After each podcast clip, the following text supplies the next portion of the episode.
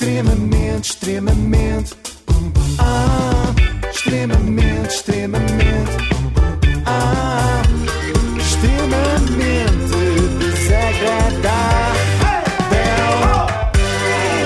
Então, com o apoio da iServices, que é É, líder é. de mercado em reparação É, de ecrãs, smartphones e ecrãs de computadores. Ok, e hoje temos uh, Ruben Rua. Não é que eu posso. ontem fiquei a meio, não, não Olha, é uma isto- nova edição, é a continuação da anterior. Mas já são muitas, isto não é uma rua, é um bairro.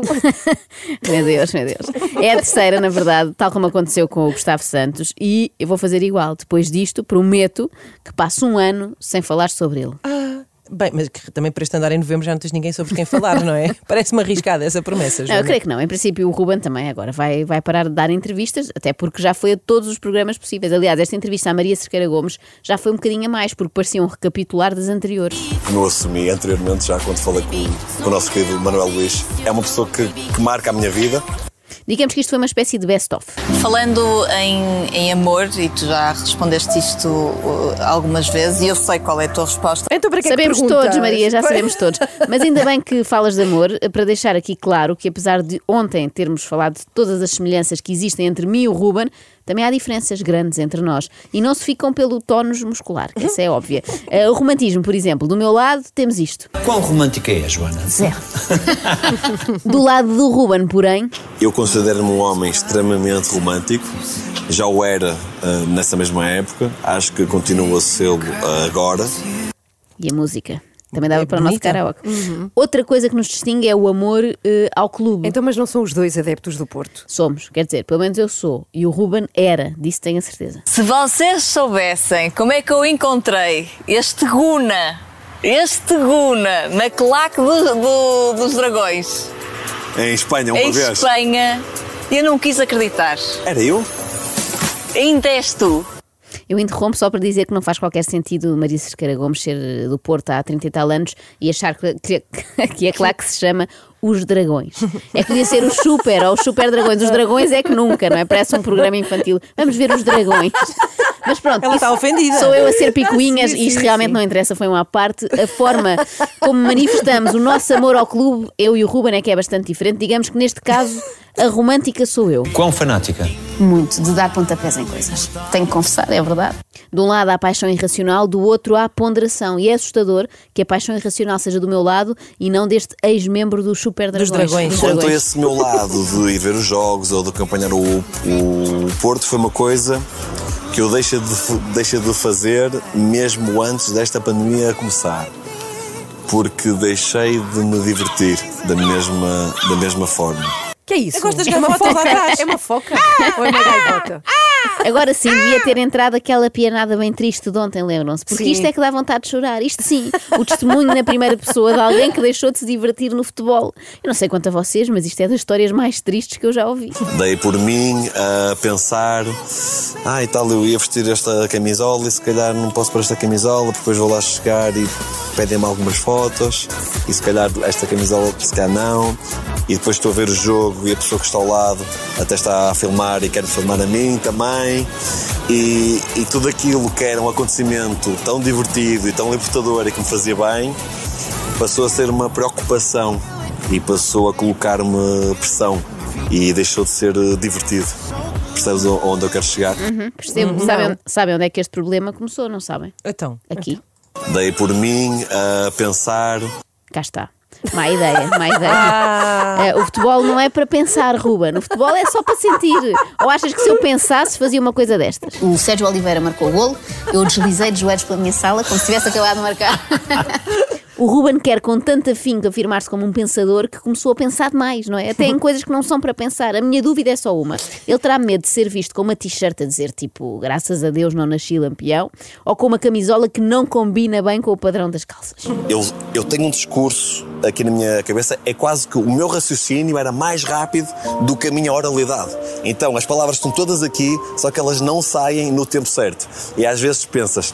Tinha aqui uma resposta tão boa, tinha aqui um discurso tão bom e com aquelas hesitações todas não teve a mesma, a mesma força. A pianada, sim. Sim, sempre, sempre. Aqui temos outra diferença, não é? Como toda a gente já reparou, a minha oralidade é mais rápida que o meu raciocínio, o que é ainda pior, eu acho, Ruben. Eu preferia ser como tu, porque ele pensa mais rápido do que fala, não é? O que lhe permite dizer só coisas acertadas. Eu, como se pôde ver na, na tal entrevista, falo mais rápido do que penso, o que normalmente dá asneira. Porque a minha boca está a mexer, mas o meu cérebro não está a par do que se está a passar aqui em baixo. Mas nem tudo são vantagens. O facto da oralidade do Ruben ser um pouco mais lenta faz com que ele se demore muito em cada questão, mesmo muito.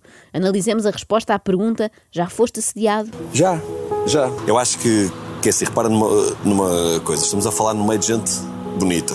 O assédio, seja em campo for, pode existir quando alguém está interessado noutra pessoa. E a partir do momento que eu não sei a escolha sexual que tu tens, há um direito meu de tentar. Educadamente. E é um direito da outra, da outra pessoa dizer-me, olha, sim, não, e dar-me uma justificação ou não.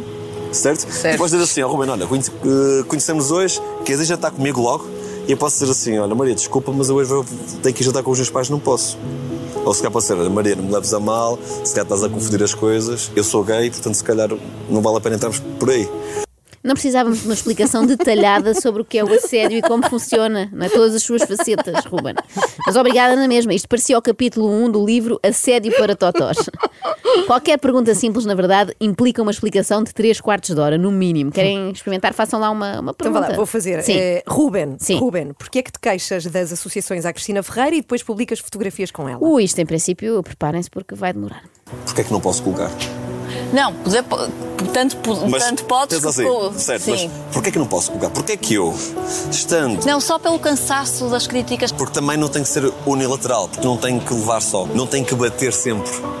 E chega a um ponto que se eu não colocasse essa foto, eu estou a permitir que aqueles que me criticam e que batem, que tenham de facto razão e que dominem a minha vida e a minha liberdade. Eu estava de férias, estive em Ibiza, tranquilo. De repente, a Cristina vai. Eu sabia que ela. Sim, que ela, normal, nem que ela ia. nem é- Estou com ela. Eu não vou comunicar porque tenho medo daquilo que vão dizer porque estive com ela.